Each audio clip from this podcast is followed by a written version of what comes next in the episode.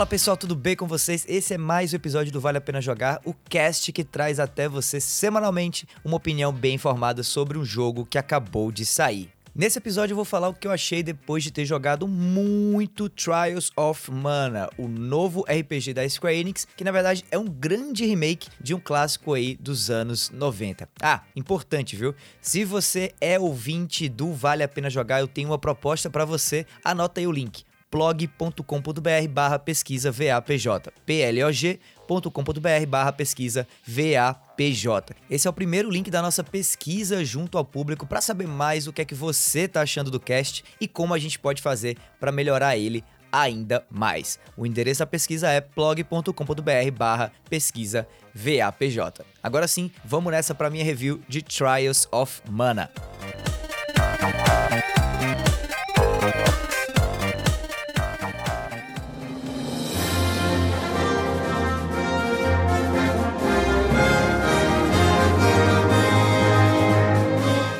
Olha, antes de começar essa review, eu preciso ser transparente e dizer que eu até pensei em não falar de Trials of Mana nessa semana. Isso porque eu tive menos tempo com o game do que eu queria e eu realmente estou degustando ele mais aos poucos do que de costume. Talvez porque eu esteja gostado dele bem mais do que eu achava que eu ia gostar. Mas o que realmente me levou aí a estar tá falando sobre ele hoje, no episódio dessa semana do Vale a Pena Jogar, é o quanto ele se opõe põe diretamente aí a minha review recente de Final Fantasy VII Remake. Isso porque os dois são remakes de RPGs japoneses antigos, dos anos 90. E é muito bacana poder falar tanto de Trials of Mana, tendo aí esse, esse frescor ainda na memória da minha jogatina com FF7 Remake. Dito isso, vamos nessa para review então. Enquanto o Final Fantasy VII Remake ressignificou o que é ser um remake para mim, com mudanças significativas na história do jogo, mas de certa maneira mantendo o espírito do original mais ou menos intacto, Trials of Mana vai para um caminho diferente, sendo quase uma recriação ponto a ponto do jogo original lá de 1995. Os motivos para isso devem ser vários, né? Mas eu penso que o principal deles deve ser o fato de que esse terceiro game da franquia Of Mana, né, o Trials of Mana, lançou apenas em japonês originalmente. E eu joguei ele em japonês inclusive, se é que dá para chamar aquilo que eu fiz de jogar já que eu não entendia nada do que estava acontecendo. E eu sei que hoje em dia dá para baixar uma ROM traduzida do jogo e jogar ele num emulador, né? Mas o lance é que o grande público mesmo acabou ficando de fora de conferir o que para mim foi um dos RPGs RPGs mais bacanas que eu joguei lá atrás no Super Nintendo. O estranho é que há pouco tempo saiu uma coletânea dos games da franquia Of Mana com a inclusão de Trials of Mana, o original, né, traduzido para inglês. Então eu meio que acho que se você jogou recentemente Trials of Mana até o final, o original no caso, muita coisa vai ser simplesmente idêntica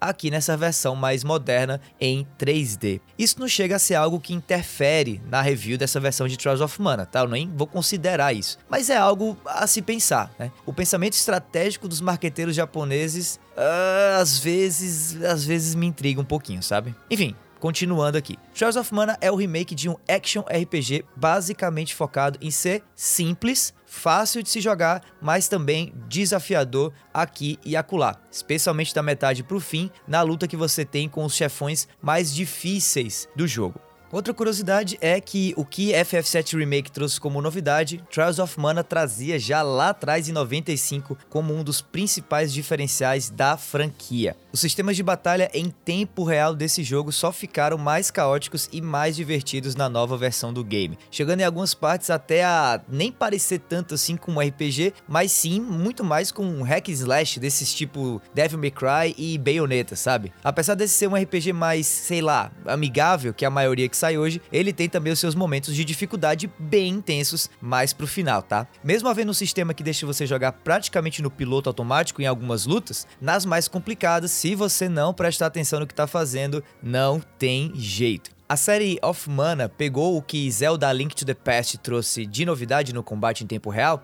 e deixou mais versátil e variado, sem necessariamente deixar mais difícil de entender ou mesmo mais complicado de se dominar. Devil May Cry, Bayonetta, Zelda Link to the Past, se todos esses nomes aqui te agradam, esse jogo pode muito bem te agradar também.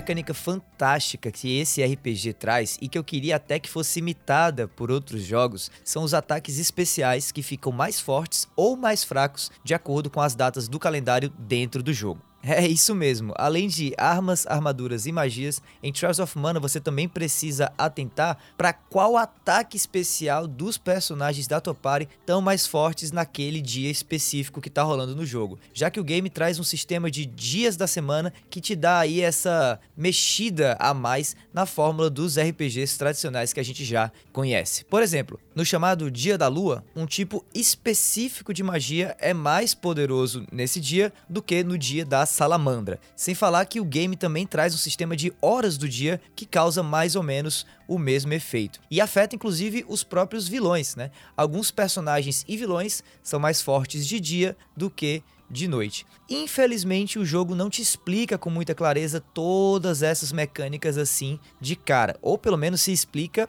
para mim, explicou bem mal. Daí, se você não se ligar, uma parte do jogo que até poderia ser bem fácil acaba sendo mega difícil só por você não ter se ligado de uma mecânica como essa do dia e da noite e por ter lutado só de noite contra um boss que é extremamente mais forte durante a noite do que de dia. É, não dá para se deixar enganar pela carinha moderninha do game agora todo em 3D, não, viu? Esse aqui é um RPG à moda antiga, sim. E esse tipo de design de jogo mais, mais, mais durão, mais antiquado, talvez, se mostra realmente nesses momentos mais desafiadores da experiência com Trials of Mana. Outro aspecto que esse game traz e que me chamou a atenção é também a liberdade dada desde o começo do jogo ao jogador. Antes mesmo de começar o game, por exemplo, né, você pode escolher três dos seis personagens disponíveis para iniciar a sua jornada. Lembrando que cada personagem desses é único e tem a sua própria narrativa e tudo mais. Algo que recentemente o game Octopath Traveler fez mais ou menos, mas que Trials of Mana já trazia, ó, lá atrás em 95,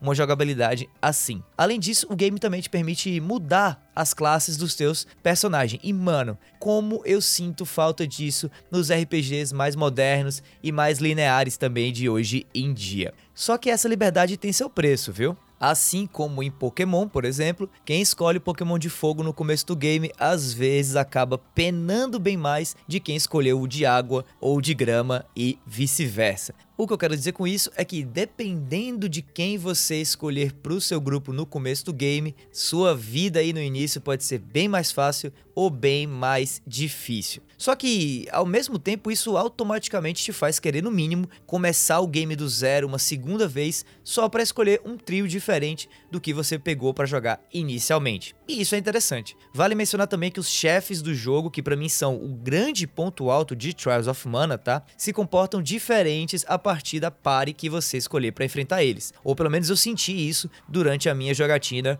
com o game. E olha, esses chefes são muito legais assiste qualquer trailer do jogo para você ver a quantidade de bosses super interessantes que tem no jogo. São vários que você enfrenta ao longo da tua jogatina em Trials of Mana. É só uma enorme pena, na minha opinião, que basicamente tudo ao redor das lutas contra esses chefões tenha, sei lá, aquele feeling de um jogo que não envelheceu tão bem assim quanto devia, sabe? Por exemplo, as cidades e locais no geral que você visita não tem muita coisa para fazer lá, além de comprar poção conversar com um ou dois ali é, é, habitantes, fazer uma quest e acabou. E é tudo meio Ctrl-C, Ctrl-V, sabe? Todas as cidades, as vilas são meio iguais. Eu acho que esse é talvez o, o, grande mal de se escolher fazer um remake, né, como sendo uma recriação mega fiel do jogo original, apenas atualizando os gráficos para atender a expectativa no mercado nesse sentido. Nesse ponto, inclusive, FF7 Remake deu um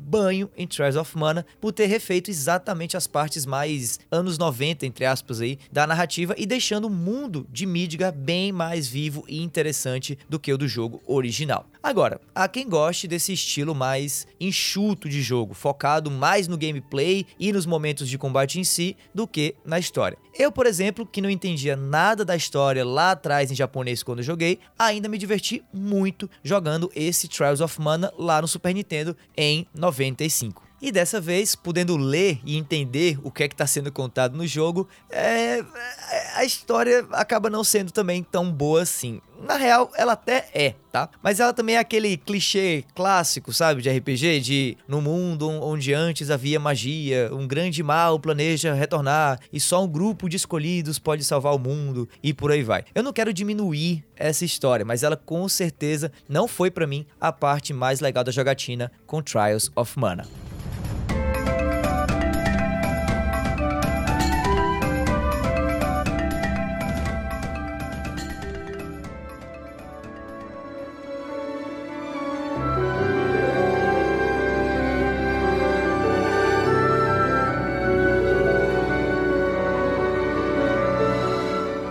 Saindo do que não deu tão certo assim pro que deu certo até demais e, meu Deus, como a gente ainda não elegeu esse personagem como a coisa mais fofa de 2020, Flemme.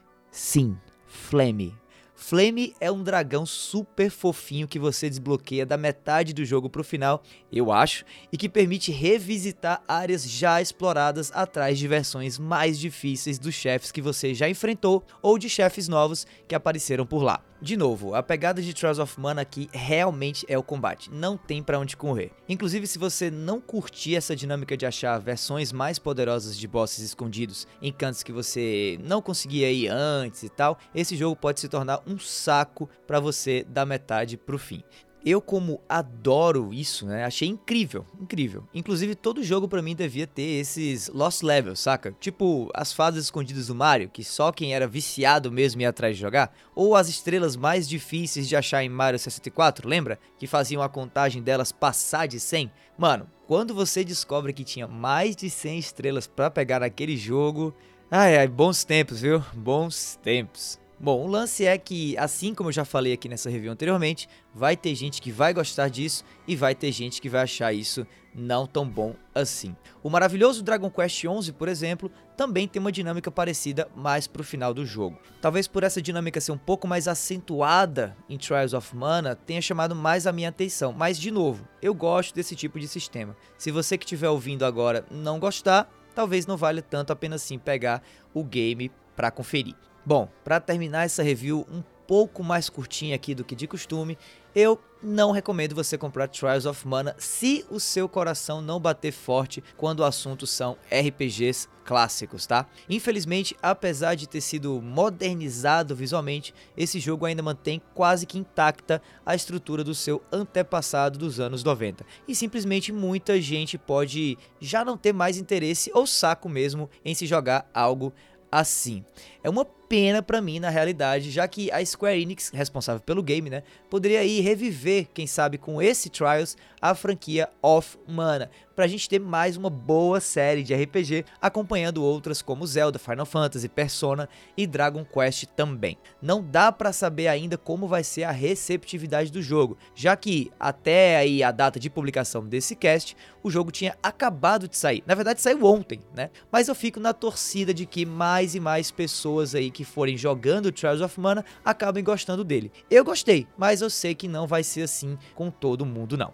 Dito isso, resumindo, o que eu mais gostei em Trials of Mana foi o sistema de combate em tempo real, que desde muito tempo a série tem e que só agora os RPGs mais modernos estão sabendo como lidar, o sistema de dias de semana e horas do dia, que adiciona uma camada a mais e muito interessante às batalhas do game, e o Flame, é claro, já que eu acho que aquele dragão ali foi uma das coisas mais maravilhosas que aconteceu em 2020 no mundo dos RPGs. E já o que eu não gostei do game, temos aí a falta de interação com NPCs e variedade aí de encontros e de design nas cidades e outros locais do game, um enredo que pouco evoluiu desde 95 e que parece hoje mega clichê, e a segunda metade do jogo, aparentemente, que prende você a ficar indo de canto a canto, enfrentando vilões em lugares já visitados e que pode cansar muito, especialmente se a pessoa não curtir algo desse tipo em outros RPGs também. Lembrando que Trials of Mana está disponível para o Switch, para o PlayStation 4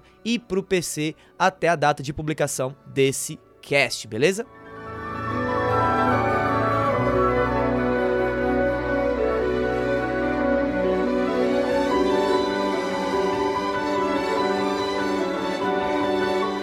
Esse foi mais um episódio do Vale a Pena Jogar, pessoal. Se você ouviu até agora, olha, muito obrigado. Se você gostou desse episódio também, fica ligado que toda semana sai na sexta-feira uma review completa de um game que eu acabei de zerar. E se você é ouvinte do Vale a Pena Jogar, vai lá em plog.com.br barra pesquisa VAPJ para preencher a nossa primeira pesquisa junto ao público. E se você quiser deixar o seu e-mail no final do preenchimento da pesquisa, se liga que você pode ganhar um novo jogo da Steam até o final do mês de abril, beleza? O endereço é plog.com.br barra pesquisa VAPJ. Aproveita também para assinar o feed se você não é assinante e me seguir nas redes sociais no arroba Bacon. Deixa lá também as tuas opiniões sobre o que você achou desse episódio ou compartilha ele com quem você curte e que sabe que curte games também. No mais é isso, meu nome é Davi, eu vou ficando por aqui e a gente se vê por aí, galera. Tchau, tchau.